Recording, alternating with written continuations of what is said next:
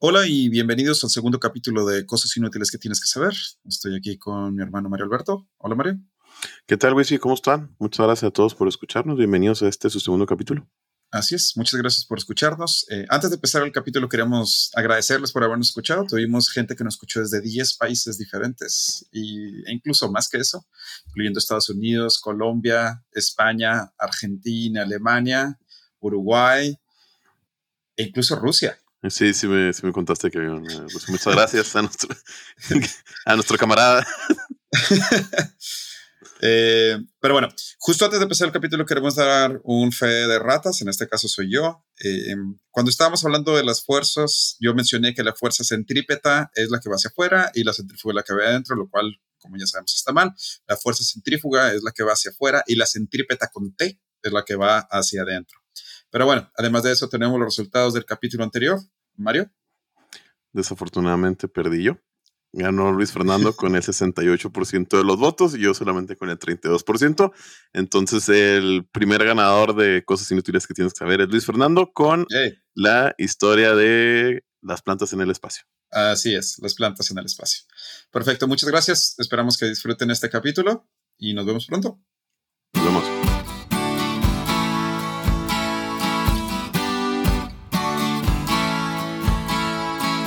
Cosas inútiles que tienes que saber.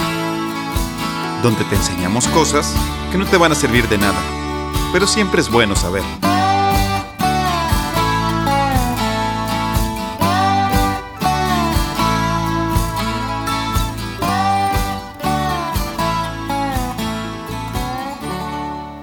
Hola y bienvenidos al segundo episodio de Cosas Inútiles que tienes que saber, donde Mario y yo, Luis Fernando, te enseñamos cosas que no tenías ni idea que querías saber. Mario Alberto, ¿cómo estás? ¿Qué tal, Fernando? Me da mucho gusto saludarte y poder estar grabando este segundo capítulo de Cosas Inútiles que tienes que saber. Muchas gracias por ayudarnos con el audio. Como ya platicamos anteriormente, Mario y yo presentaremos un tema del cual el otro no tiene ni idea. Y al final del capítulo, ustedes votarán por cuál tema se les hizo más interesante.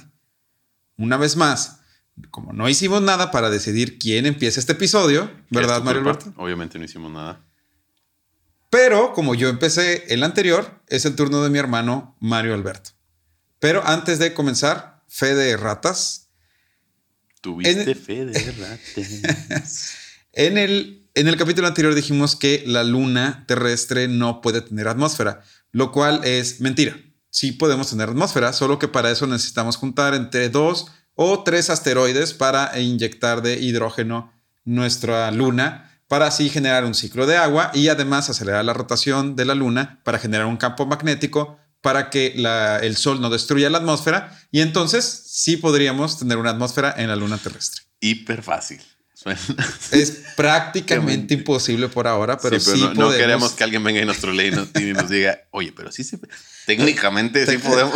Técnicamente. Eh, así que sí, en realidad sí es posible, aunque prácticamente en este momento es imposible. ¿Ok? Sin más, por el momento, demos comienzo a este, el segundo episodio. Mario, ¿qué tema tan interesante, comillas, nos tienes hoy? Bueno, el día de hoy, Luis Fernando, te traigo un tema ya que no me dejaste hablar de mis Juegos Olímpicos y Olimpiadas. Un tema acerca de primera pregunta. Wisi, ¿sabías que la vida de nuestros padres, abuelos y probablemente la de millones, si no es que cientos de millones de personas, estuvo en manos de una persona por muchos años en la década de los 60? 60. 60. Nada más 60. Eh, sí, de esta persona, sí, nada más 60. En los 60. No, yo sé que no.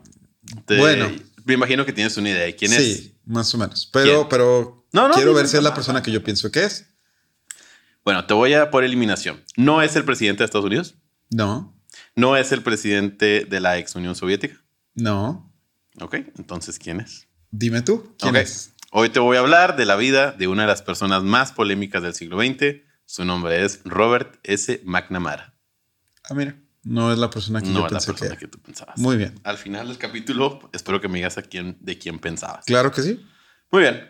Robert S. McNamara nació el, el 9 de junio de 1916 en el seno de una familia de clase media.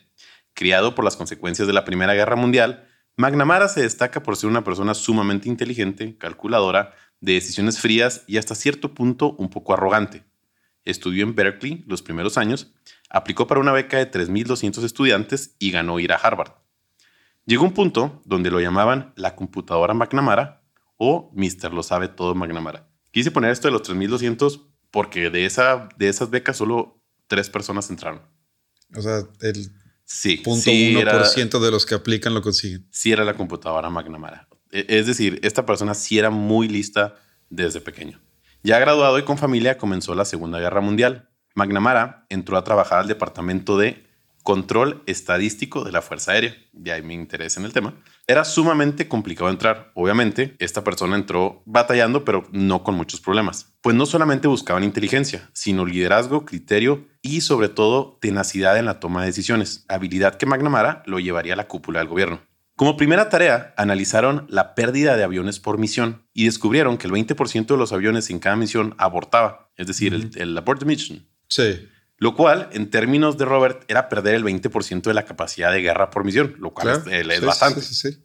Verás, cuando alguien aborta una misión, tiene que escribir cuando regresa a la base el porqué de la decisión. Descubrieron que eran mentiras.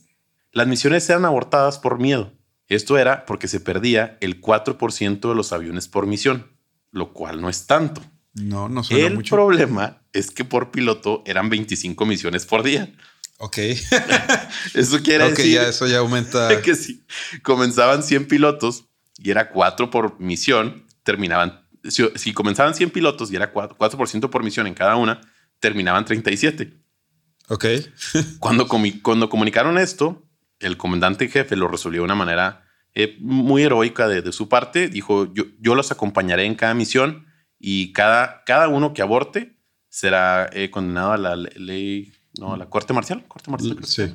Sí, sí, sí. Entonces, ¿por qué les cuento esto? Porque aquí tenemos el primer turno de McNamara de intervenir en la vida de muchas personas. Si bien los pilotos lo ven mal porque pues, los obligó, ellos tenían como que una excusa para poder sobrevivir Sí, claro. y, ahora, y ahora los, pues los obliga para otros, es- está ayudando a, a ganar la guerra. Entonces, so- son encrucijadas eh, éticas que Sí, le ponen. McNamara a la vida. Esta es la primera. Es como la típica de- del trolley, ¿no? Que decide si jala Ah, la palanca o no. sí.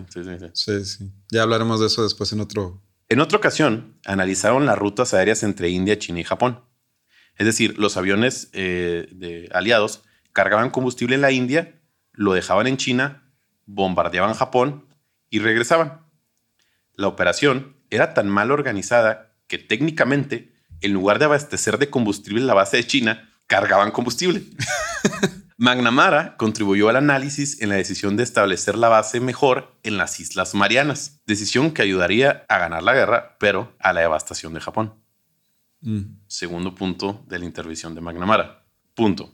Si era un maestro en la administración de la milicia, pero para que alguien gane, alguien tiene que perder. Claro. Y en este caso, los japoneses eran los que estaban sufriendo. De hecho, McNamara confiesa que en una sola noche mataron a más de 100.000 civiles. La guerra ya no se trataba solamente de aventar bombas, sino saber dónde, cómo y cuándo aventarlas. Cuando le preguntan que si él sabía que esto iba a pasar, muy dudoso contesta, técnicamente fui parte de quien lo recomendó. Mm.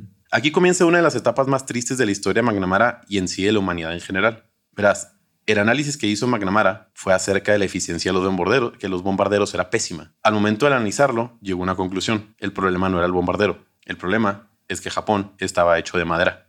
Ok. En ese entonces usaban bombas eh, explosivas normales. La junta de la que intervenía McNamara decidió cambiarlas a bombas incendiarias. En un día destruyeron 135 kilómetros cuadrados de Tokio, lo cual equivale a 40 veces a Central Park. Pero la cuestión era, ¿por qué? ¿Por qué estaban incendiando ciudades? Eh, verás, la única manera de derrotar a Japón era, uno, lo invadías por tierra, que como sabemos, Japón es una Sí, isla. es una isla. Entonces, pues más que una invasión sería un desembarco. ¿A qué te suena? a Normandía. Algo complicado porque para un desembarco necesitas ocultar tus barcos hasta que ya sea muy tarde, que necesitas ocultar tus barcos para que el enemigo no los vea hasta que sea muy tarde y ya no pueda reaccionar. Entonces es, es muy complicado porque lo más probable es que el enemigo te encuentre, llegue y en ese momento dispare contra tus tropas como pasó en Normandía. Exactamente. El segundo la segunda opción que tenían era lo destruías desde el cielo. Estados Unidos venía, como tú lo mencionas, desde el desembarco en Normandía, en el cual en total murieron 226 mil soldados. Estados Unidos no se podía dar el lujo de otro día de, por lo que optó por la segunda opción. Literalmente, destruir a Japón desde el aire. McNamara fue fuertemente criticado por esto, sobre todo porque esta decisión orilló a los americanos a arrojar las famosas dos, eh, dos bombas nucleares, que es Little Boy y... No me acuerdo del nombre. Sé que la primera es Little Boy, pero no me acuerdo del nombre Sé que de, el de proyecto es segunda. Manhattan, Little Boy, y Fat Boy. Fat Boy. el Fat. Boy. A lo cual McNamara comenta, no muchos saben, pero antes de lanzar las bombas, en Estados Unidos ya habíamos incendiado el 58% de Yokohama, el 51% de Tokio, Tokio equivale al tamaño de Nueva York, el 99% de Toyama, el 40% de Nagoya, que era el equivalente a Los Ángeles, y si sigo con esta comparación, al 31% de Chicago, al 10% de Cambridge, y la lista sigue y sigue y sigue. No quise anotar otras 20 ciudades. Todo esto antes de las bombas nucleares. En números gruesos, mataron del 50 al 90% de las ciudades en 67 ciudades de Japón. Ahora, eh, también cabe resaltar, Japón es un país muy denso. Por lo mismo de que viven en islas es muy denso. O sea, en realidad cuando destruyes una ciudad estás destruyendo la ciudad, más los pueblos alrededor, más, como tú dices, el incendio que se genera y Sí, todo eso. Viven muy verticales. Sí, viven muchas sí, personas sí. en- por metro En- en- ajá, exacto. Esta, esta cantidad me llamó mucho la atención de 67 ciudades, porque exactamente los municipios que tenemos en el estado de Chihuahua. Entonces, imaginen que desaparece del 50 al 90% de los chihuahuenses en todos sus municipios. Sí, pero ahora multiplicado como por unas cinco o seis veces, la, bueno, no Ah, la- más, a lo mejor 10 veces la población en ese entonces de, Sí, que tenemos ahorita en Chihuahua. ahorita. Un general, al terminar, le dice, al terminar la guerra, le dice a McNamara, si hubiéramos perdido la guerra, tú y yo estaríamos juzgados por crímenes de guerra como los nazis. Sí, Totalmente. Totalmente. McNamara dice totalmente. No, Sí, no hay sí, forma sí. De, de las decisiones que tomamos hayan sido pues con problemas bastante éticos. sí, claro. Tercera llamada para McNamara de si estuvo bien o estuvo mal. Cuando a él le preguntaron acerca de las bombas incendiarias, él se respaldó diciendo la segunda opción era un día de. Entonces, la guerra es fría, teníamos que tomar una decisión. Sí, claro, y, y un estadounidense no va a decidir salvar más vidas japonesas por sacrificar Nunca. estadounidenses, o sea, no. La guerra es la guerra y como tú dices, pues al final vale más la vida de tu gente que la de Sí, cualquier a, a- país. a con tus tus- ojos vale más la vida de... Sí, claro, sí, sí, sí. Una vez concluida la guerra, McNamara se fue a la iniciativa privada, a la compañía Ford, donde trabajó por años. Y aquí viene otro de los logros de este personaje. McNamara estaba preocupado por los accidentes automovilísticos. Eh, para ese entonces, los accidentes de autos, uno, no se calculaban y dos, se atribuían a la falta de pericia del conductor.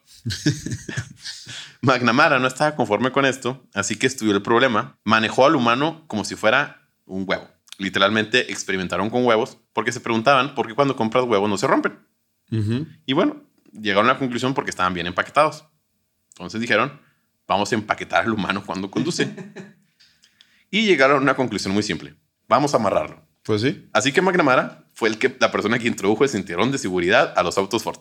Esto se calcula que salvó 20 mil vidas estadounidenses en el año. Y la sigue salvando. Cuando te dije que le debía la vida a muchas personas, me refería a, a ambos lados de la frase. Sí. Salvó a muchas personas y muchas personas le deben su vida. Sí, claro, sí, sí. Todo sí. por las decisiones que tomó. Entonces es una persona bastante compleja. Lo del cinturón de seguridad hubiera sido excelente si las personas se lo hubieran puesto, ya que en los 60 lo odiaban. Bueno, pero además tengo entendido que el diseño del cinturón de seguridad nunca se patentó. No lo quisieron patentar. No, no sabía eso. Eh, hasta donde tengo entendido, después de haber desarrollado el, cinturón de seguridad, eh, supongo que McNamara o los, lo- los inventores tuvieron la posibilidad de, de No dice que lo patentarlo. inventa, dice que lo pone en Ford. Ah, ok. No, no, no dice que lo inventa. Porque la persona que lo inventó sé que no lo quiso patentar porque se veía que si lo patentaba No lo iban a usar. no lo iban a usar. Y Hubo también uno que algo, una... una o a lo mejor, el- es, a lo mejor estoy confundiendo, sí. Hubo ser una medicina, de, de una vacuna, creo que la del polio o algo así. En Bueno, el próximo capítulo les decimos de eso. Bueno, en 1960, McNamara se convirtió en la primera persona en tomar la presidencia de la compañía Ford sin apellidarse Ford. muy bien. Un super logro que le duró cinco semanas. Cinco semanas después de este logro, el presidente Kennedy ganó la presidencia de Estados Unidos y lo invitó a trabajar en su gabinete. Si se fijan, era una persona de clase media, fue a la Segunda Guerra Mundial pero tomó decisiones, no, no era el, el general el de alto rango, y de repente entra en Ford, sube por iniciativa propia o por sus logros, y de repente lo invitan a trabajar en el gabinete. Entonces, estamos hablando de una persona que por su inteligencia subió cada vez de nivel. Sí. Accedió hasta la tercera invitación. Estarán pensando, ¿por qué no aceptó desde el principio? El detalle es que ya tenía la presidencia de Ford Company. Estamos hablando que era de las empresas más grandes del mundo. De hecho, era de los CEOs mejor pagados del planeta. Contaba con acciones de la empresa y un futuro prometedor. De hecho, iba a ganar mucho menos ahora que estuviera en el gabinete. Como para hacer una comparación, es como si ahora alguien le ofrecieran, alguien fuera CEO de Facebook o de Google. y, era y- Ford Motor Company. Claro, en ese entonces Ford todo. era todo. Sí, era, era el Google, era el, el Amazon de ese entonces. No, no era una empresa de autos. Digo que ahorita sigue siendo Digo, grande, pero introdujo ya- el cinturón de seguridad en Ford. O sea, Claro, era sí, los sí, sí, sí. pioneros de- del automovilismo. Cuando, una vez que, que agarra este puesto, es cuando en realidad empieza el problema. Contexto rapidísimo. Después de la Segunda Guerra Mundial comienza lo que llamamos la Guerra Fría, que fue la disputa de la supremacía mundial entre Estados Unidos y la ex Unión Soviética, la cual trajo muchas consecuencias. En 1961, Estados Unidos, en un intento por frenar el comunismo que se acercaba, invadió Bahía de Cochinos en Cuba. Realmente ellos no lo invadieron, eh, tomaron a exiliados de Cuba, los dotaron de armas y de dinero y ellos fueron lo- los que invadieron Bahía de Cochinos. Pero se, se toma como si Sí. Estados Unidos lo hubiera invadido. Sí. Eh, cosa que no logró. De ahí Cuba, al mando de Fidel Castro, tuvo que protegerse. Habló con la Unión Soviética y dijo, traigo problemas. De ahí viene la crisis de los misiles. Ujú. Básicamente estos vatos dijeron, oye, Estados Unidos nos está intentando invadir, necesitamos que nos ayudes. ¿Qué hace la Unión Soviética? Trae eh, ojivas nucleares y las instala en Cuba. Y Estados Unidos, por medio del espionaje, se da cuenta y ahí es lo que llamamos la crisis de los misiles. Sí. Eh, esto culminó en una de las semanas más críticas de toda la historia de Estados Unidos y de hecho algunos historiadores lo marcan como el momento más cercano que estuvimos de una guerra nuclear. Wow. De hecho, mucho se resume en un mensaje que mandó el presidente de la ex Unión Soviética donde dice, palabras llanas, dice, "Ok, nos vamos, eh, nos vamos, pero bájenle con Cuba.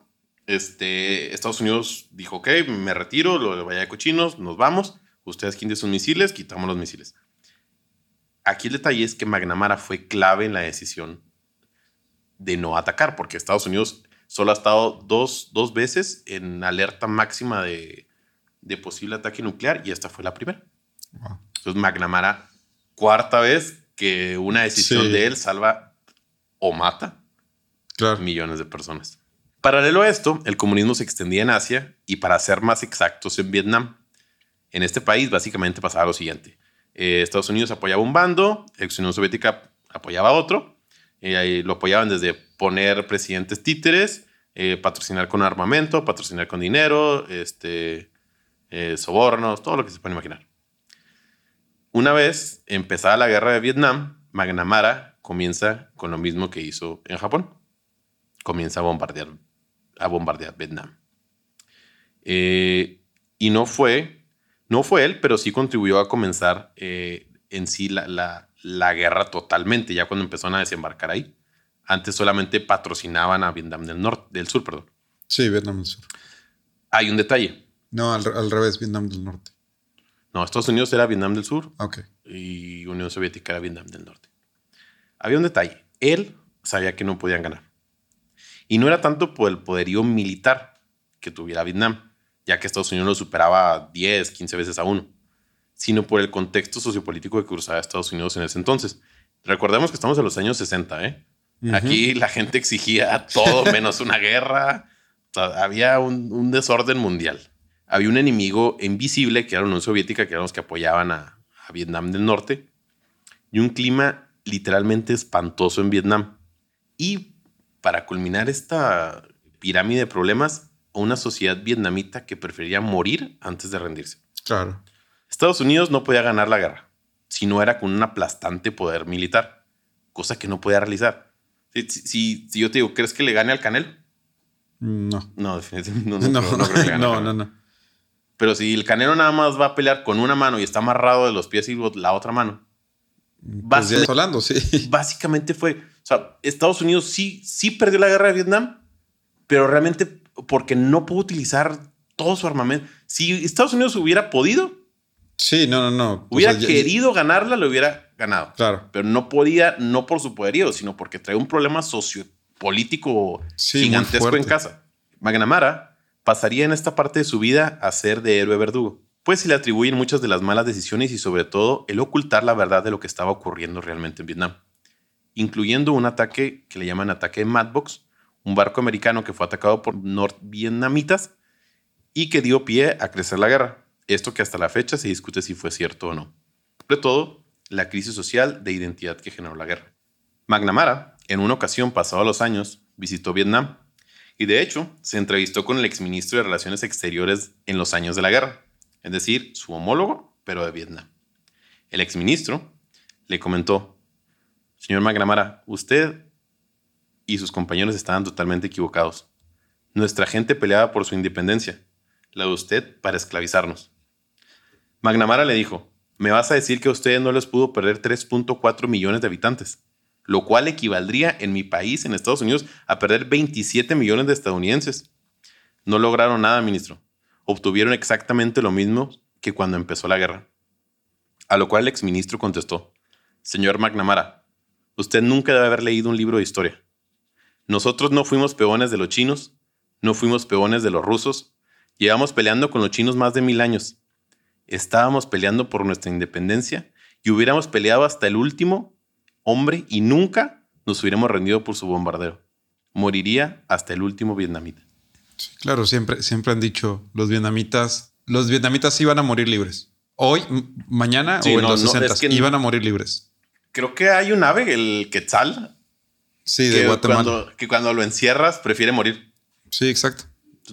Básicamente los no, no, es que no había forma, no saben vivir de otra manera si no es libres y no se iban a rendir. Una vez pasado esto, al borde del colapso nervioso, McNamara renunció o lo renunciaron. De hecho, él mismo dice que no sabe si lo corrieron o no. Renunció en 1968. Le concedieron, le concedieron la medalla de la libertad y en su discurso final dijo, Señor presidente, no puedo encontrar las palabras para expresar lo que siento, así que las diré en otra ocasión.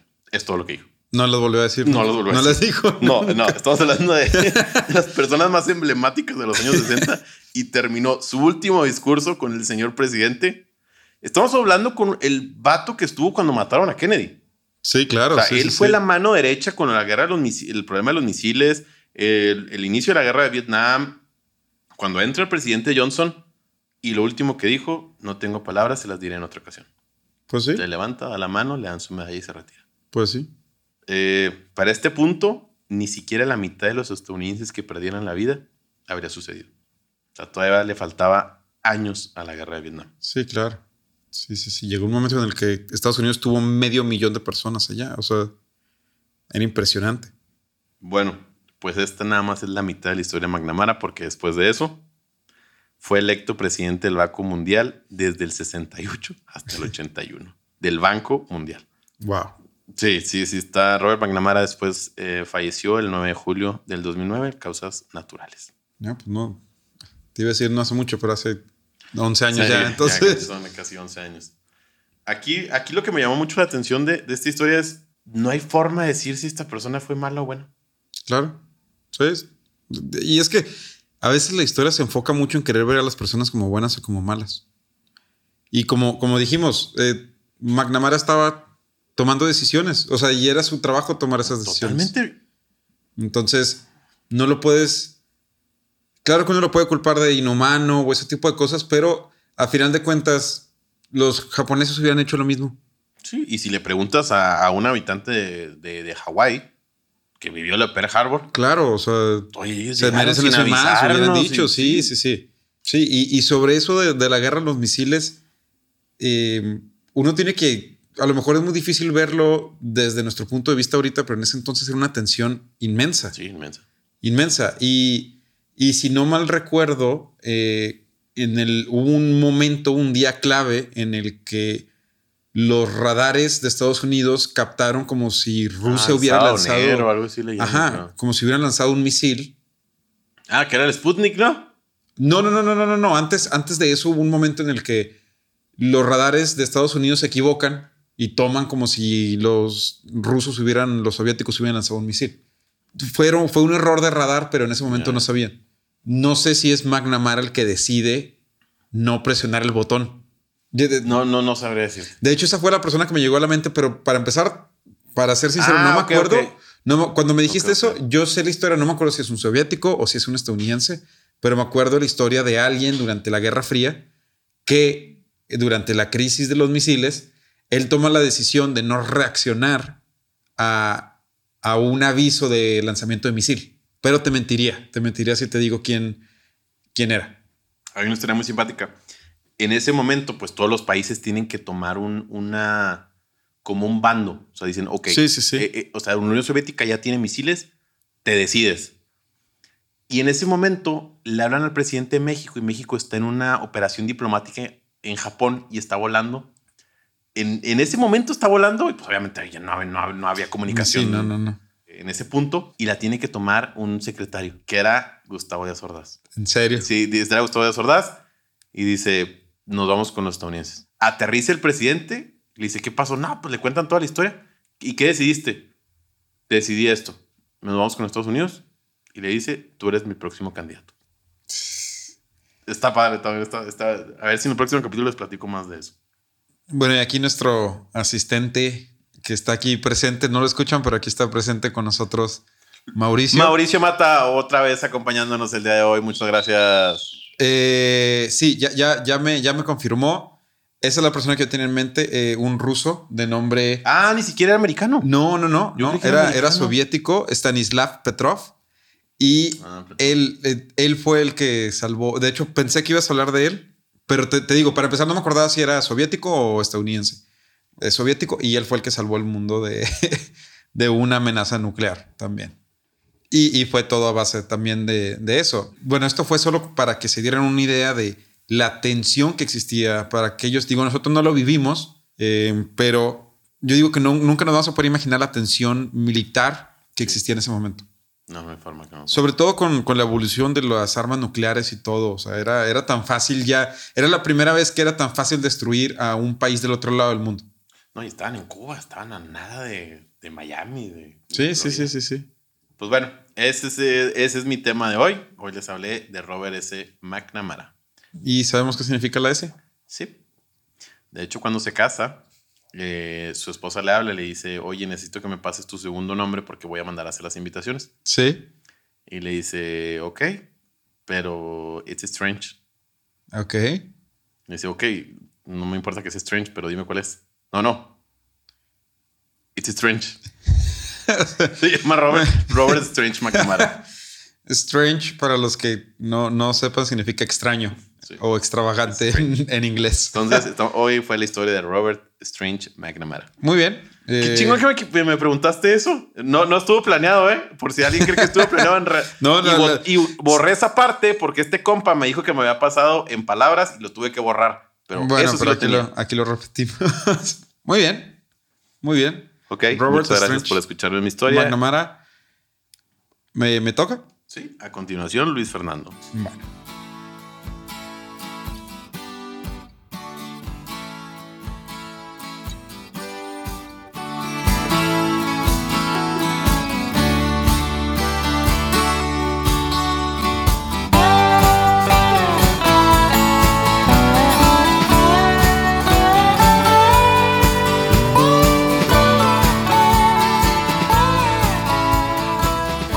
Imagina que eres un controlador del aeropuerto internacional de Atenas.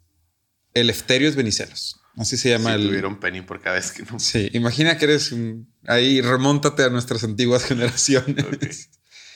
Es un 14 de agosto del 2005 y tienes en tu radar un Boeing 737 de la empresa Helios Airways dando vueltas en la ciudad.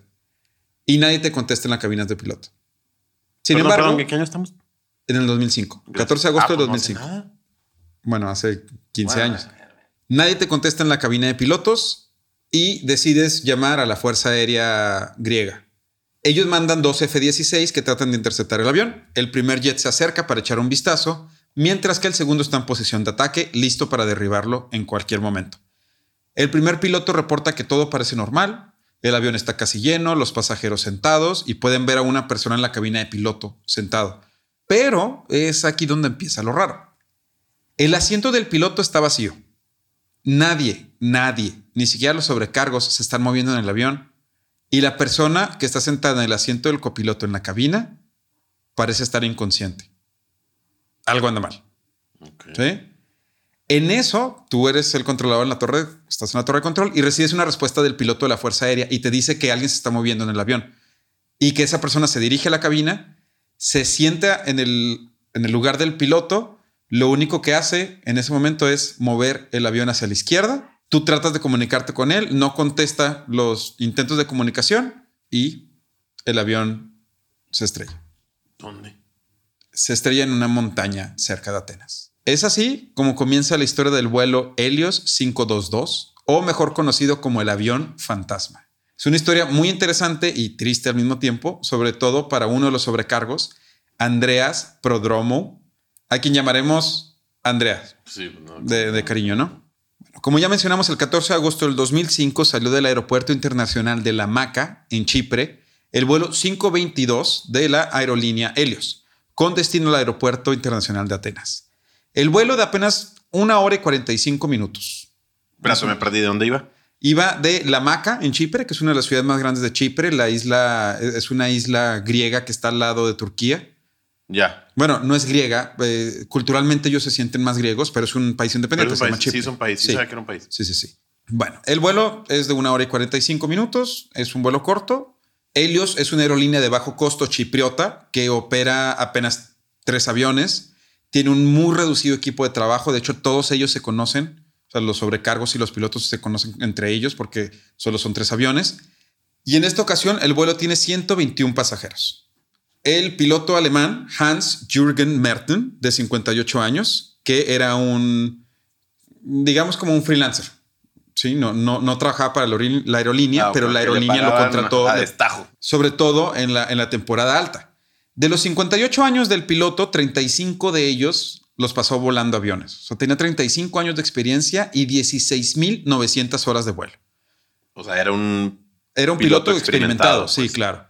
Y luego Pampos Charalambos, un piloto chipriota de 51 años que estaba volando como primer oficial. Él tenía aproximadamente 7.000, 7.200 horas de vuelo y tenía cuatro sobrecargos. La griega Luisa Bouteri, que era la jefa de sobrecargos, estaba reemplazando de hecho a una amiga en ese vuelo. Meropi Sofokelos, Charis Charalampos, que es de hecho novia de Andreas, y nuestro amigo Andreas Prodoromou, de 25 años, que decidió tomar el vuelo por dos motivos. Perdón, Andreas es hombre o mujer. Es hombre. Ok, perdón. Sí. Tom- decidió tomar el vuelo por dos motivos. Uno, un compañero de él se reportó enfermo y además, el segundo, aprovechó para acompañar a su novia en el vuelo a, a Grecia. A Grecia. Estos tres últimos eran chipriotas también. Ok. ¿Sí? Bueno. El 737 despegó a las 9 de la mañana, después de todos los chequeos prevuelos, sin ningún problema, y todo va bien al momento del despegue. Conforme van ganando altitud, al llegar a los 12.000 pies de altura, una alarma empieza a sonar en la cabina.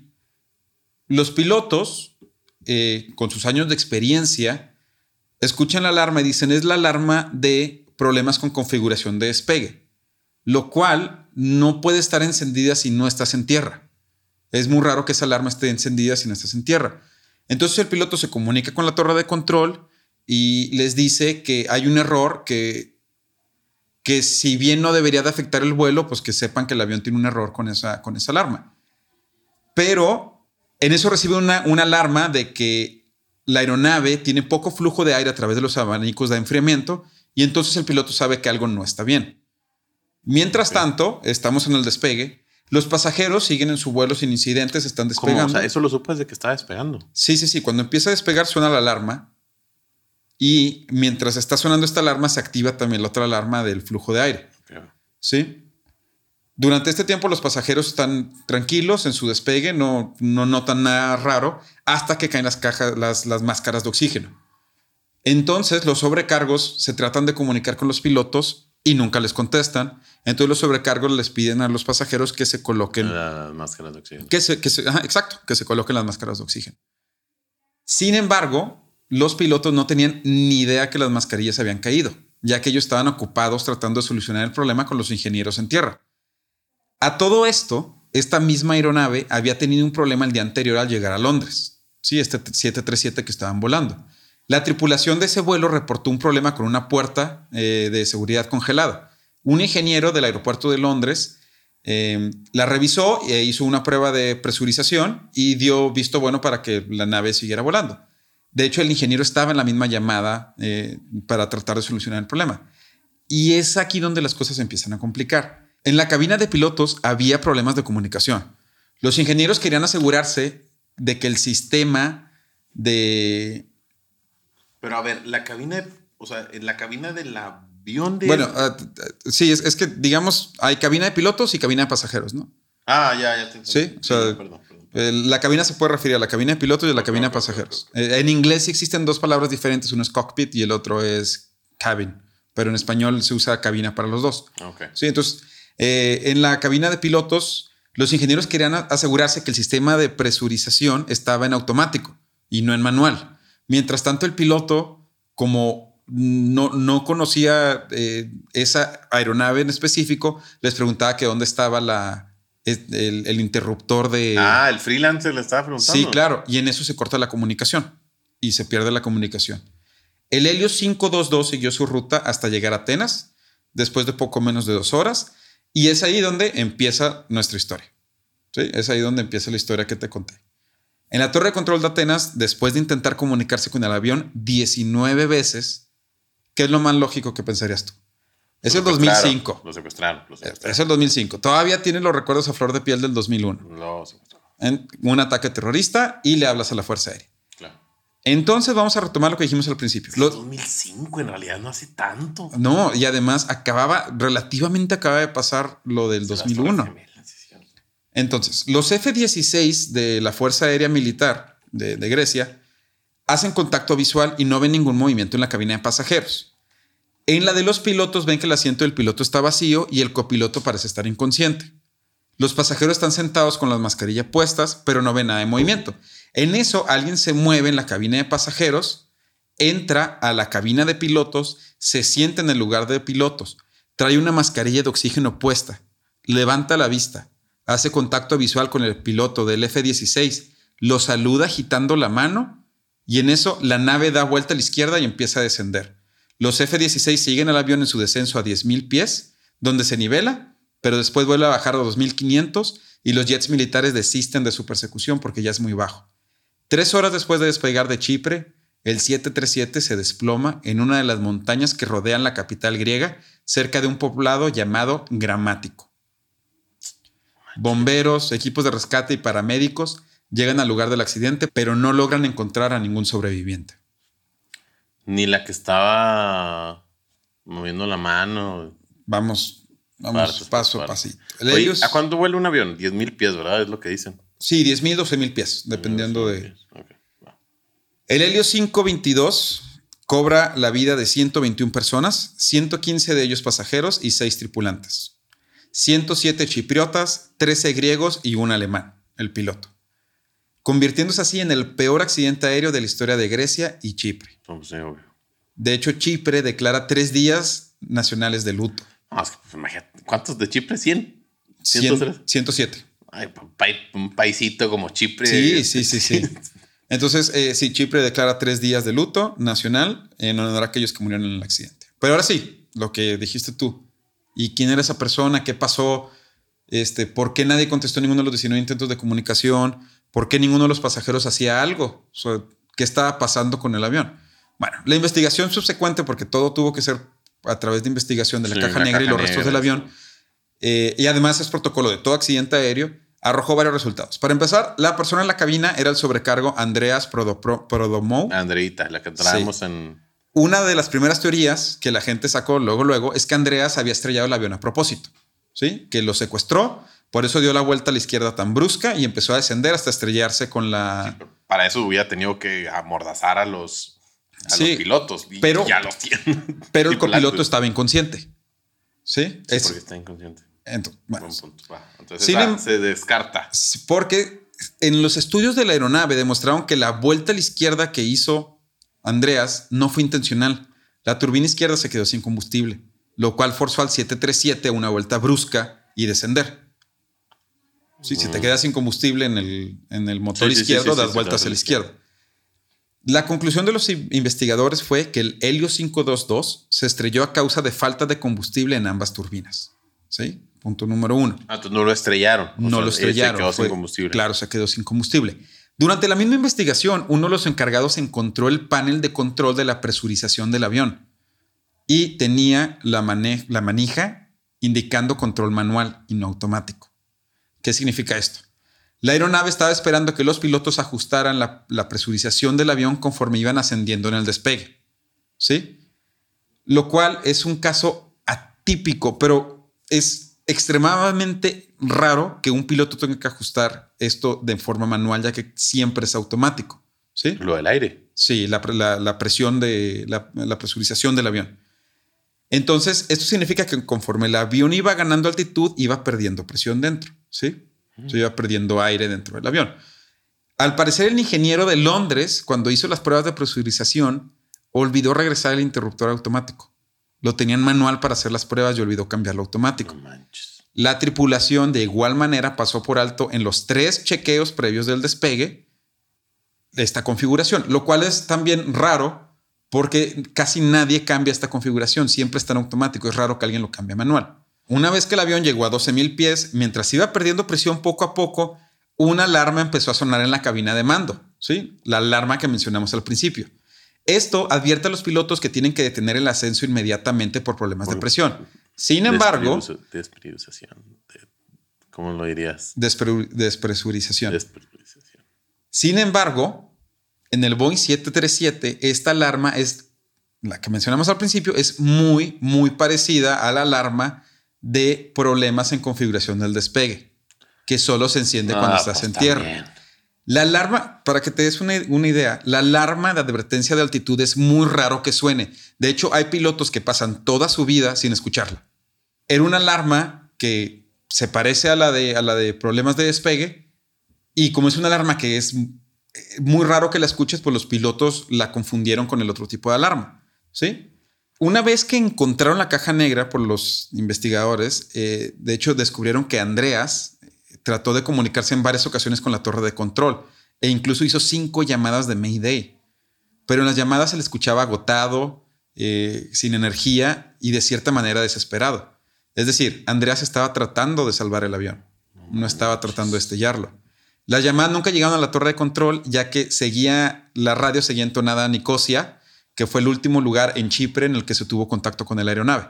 Y él ¿Por no sabía cambiarlo a comunicarse con Atenas. No, no manches. Pero la historia no acaba ahí. Estamos hablando de la cabina de pilotos, vamos a pasar a la cabina de pasajeros. La tripulación ve las mascarillas caer. Se tratan de comunicar con los pilotos y, no, y los pilotos no responden. Entonces deciden decirle a los, a los pasajeros que se pongan las mascarillas. Las mascarillas de oxígeno en un avión solo tienen algo como 12 minutos de oxígeno. ¿Sí? Ese es tiempo suficiente para que los pilotos desciendan el avión de manera casi vertical. Si hubiera una- pilotos. Sí, claro. a una altitud en la que las mascarillas ya no son necesarias y las personas ya pueden respirar de manera natural sin, sin necesidad de oxígeno en caso de una emergencia. Sin embargo, las mascarillas pueden caer de forma automática Sí. y en ese entonces no era notificado a los pilotos. Entonces los pilotos no sabían que había un- en realidad un problema de, de falta de oxígeno en el avión. Las mascarillas de los pilotos no se activan de manera automática, esas las tienen que activar ellos de manera manual. Y como ellos no sabían que estaban, estaban teniendo un problema de, de aire, simplemente nunca lo hicieron. Después de estos 12 minutos, todos los pasajeros quedaron inconscientes a consecuencia de hipoxia. A ver, tiempo. Entonces cayeron las máscaras, Ca- se la pusieron. Cayeron las se máscaras, se, las pusieron, pero se terminó el oxígeno. Sí, claro. De las máscaras. Porque, la, porque eh, cuando caen las máscaras y te las pones, tienes 12 minutos de, de que es más que suficiente para que un avión baje, Baje, de manera baje. segura a una altitud en la que ya puedes respirar oxígeno por ti mismo. En este caso, los pilotos, como no sabían lo que estaba sucediendo y no sabían que las mascarillas habían caído en la cabina de pasajeros, nunca lo hicieron. Entonces, todos los, los pasajeros quedaron inconscientes a consecuencia de hipoxia, que es falta de oxígeno, que según expertos es muy parecido a quedarse dormido. ¿sí? La falta de oxígeno también afecta tu capacidad de reacción y eso puede ser un motivo por el cual los pilotos empezaron a responder de una manera errante. Errante, sí. ¿sí? El avión, que estaba en piloto automático, siguió su rumbo sin problemas, con todos sus pasajeros inconscientes, Pero- incluyendo los pilotos. Qué desesperación debe haber sido para las personas que vieron caer las máscaras Claro. No hay problemas. Sí, no. de- Pero me la pude poner. di- dímelo, dímelo a mí, que tengo ansiedad de volar. O sea, esa persona dijo, oh, cayó la máscara, hay un problema. Me, me la puse, o sea, ya. Ya, sí. Sí, y después de 12 minutos no me está saliendo oxígeno de esta máscara. Sí. Digo, dicen que empiezas como a sentirte somnoliento y caes dormido. Bueno, esperemos que no, no haya sufrido nadie. A partir de este momento no queda más que suponer lo que pasó, ya que no se sabe con certeza cómo le hizo Andreas para sobrevivir la falta de oxígeno. Pero hay, hay teorías. Mientras una persona normal no puede durar más de 12 minutos con el oxígeno de las mascarillas, el sobrecargo Andreas, buzo amateur y veterano de las Fuerzas Especiales Chipriotas, No es cierto. estaba entrenado para aguantar más tiempo sin oxígeno. Un 737 cuenta con cuatro mascarillas portables con más oxígeno que las normales. Andreas utilizó una de estas. Después del 11 de septiembre, todos los aviones fueron remodelados para que las puertas de la cabina de piloto no se pudieran abrir desde afuera más que con un código. Sabemos que Andreas golpeó la, la puerta porque eso sí se escucha en la, en la caja negra del avión y se escucha que ingresa el código para entrar a la, a la cabina de pilotos. Una segunda mascarilla fue encontrada fuera de su lugar en, en los rastros del avión y la mascarilla tenía rastros de ADN del piloto, lo que indica que Andreas agarró una de estas mascarillas para tratar de, de revivir al piloto, pero en ese momento ya era muy tarde. O sea, para este momento todas las personas en el avión, exceptuando a él, se encontraban ya en un coma irreversible por falta de oxígeno al cerebro. El sobrecargo, de hecho, estaba estudiando para ser piloto y ya tenía una licencia de piloto. De hecho, por eso él estaba trabajando en, en la aerolínea como sobrecargo porque quería empaparse más en, en- en los temas de aviación. Tenía su licencia, pero sin embargo toda su ex- experiencia era con aviones pequeños. Los expertos concluyeron que a pesar de la experiencia de Andreas para volar aeronaves, no era suficiente para aterrizar un avión del tamaño de un 737. E incluso si hubiera podido tomar control del avión, no tenía tiempo suficiente para aterrizarlo, ya que solo pasaron 10 minutos desde que entró a la cabina, el avión se quedó sin combustible y se estrellara contra la montaña. Después de un tiempo se comprobó que Andreas entró antes a la cabina, antes de que lo vieran los F-16, pero los investigadores también llegaron a la conclusión que la situación psicológica del sobrecargo en ese momento era muy difícil. Durante dos horas de vuelo vio con desesperación como las personas con las que trabajaba cayeron inconscientes y morían lentamente. Además, no sabemos con certeza cuánto tiempo transcurrió entre el uso de la mascarilla normal de Andreas y el cambio a la mascarilla portátil. Así que existen posibilidades de que también hubiera sufrido daños por falta de oxígeno. Sí. Hay que recordar que en la última grabación que se tiene de él, su voz se escuchaba exhausta. No había nada que Andreas pudiera hacer en ese momento más que esperar a que su máscara se quedara sin oxígeno o que el avión sin combustible. Y él lo sabía. Manches. Él, él, él lo sabía. Después del accidente, Helios cambió de nombre, eh, desapareció tan solo un año después del accidente. El CEO, el jefe de operaciones y el jefe de pilotos de la empresa fueron acusados de homicidio imprudencial de 119 personas por negligencia No, no manches. y pagaron una fianza de 75 mil euros cada uno. Boeing cambió inmediatamente el sonido de la alarma. No hubo juicio contra Boeing, pero cambiaron inmediatamente el sonido de la alarma y agregaron una luz para indicar cuando el interruptor de presurización del avión está puesto en manual. No manches. En la cima de aquel monte cerca de Atenas yace un monumento en honor a los pasajeros que fue testigo de uno de los accidentes más trágicos y raros de la historia de la aviación. No, no manches. Y esta es la historia del Helios 522 Eh, eh, y de nuestro amigo Andreas, el Siento que es como la acumulación de eventos desafortunados. Sí, O sea, sí, como claro. si algo, esto va a salir mal y Sí, lo otro va a salir mal y. sí, sí. Oye, sí, qué eh, desesperación para el vato estar todo- viendo que se están cayendo y no sabes qué onda. Sí, claro. to- todo lo que pudo salir mal salió mal. E incluso yo creo que las cosas que más me impresionan de esta historia es que Andrés estuvo consciente las dos horas del vuelo. Bueno, relativamente consciente, no sabemos en qué nivel, pero estuvo consciente las dos horas de vuelo. Oye, saludó a los vatos. Saludó a los pilotos de los F-16. No sabemos cuántas veces estuvo tratando de agarrar coraje para tratar de aterrizar el avión. No sabemos si ni siquiera quiso intentarlo para no arriesgar a la población de Atenas. Ah, sí, pues sí, sí, es cierto. Sí, sí, cierto. Ni siquiera tenemos comunicación con él. Los audios que se tienen con él son audios que se recuperaron después del accidente en la caja negra Ah. del avión. Qué feo. Y esa es la historia del avión. Está fantasma. bien.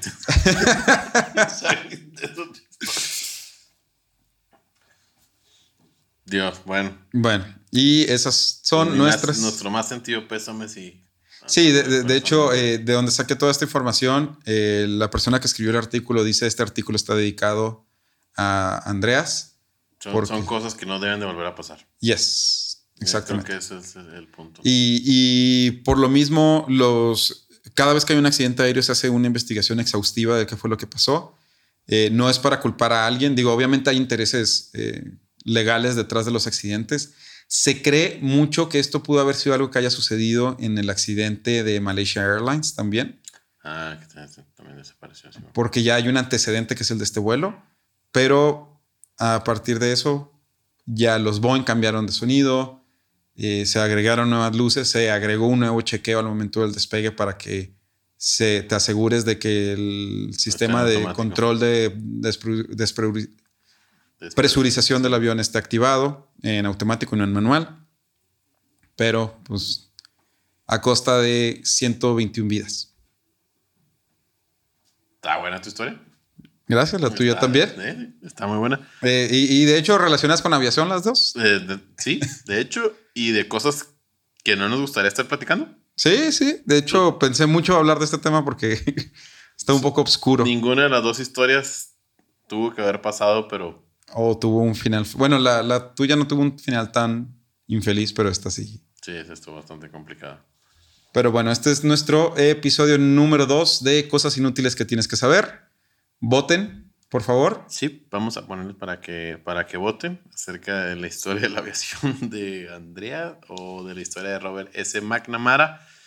Muchísimas gracias por acompañarnos el día de hoy. Nos da mucho gusto que nos acompañen en este segundo capítulo. Gracias por escucharnos. Eh, estaremos pronto disponibles en donde sea que escuches tus podcasts. Ahí estaremos. Muchas gracias, señores. Buenas noches. Gracias, buenas noches.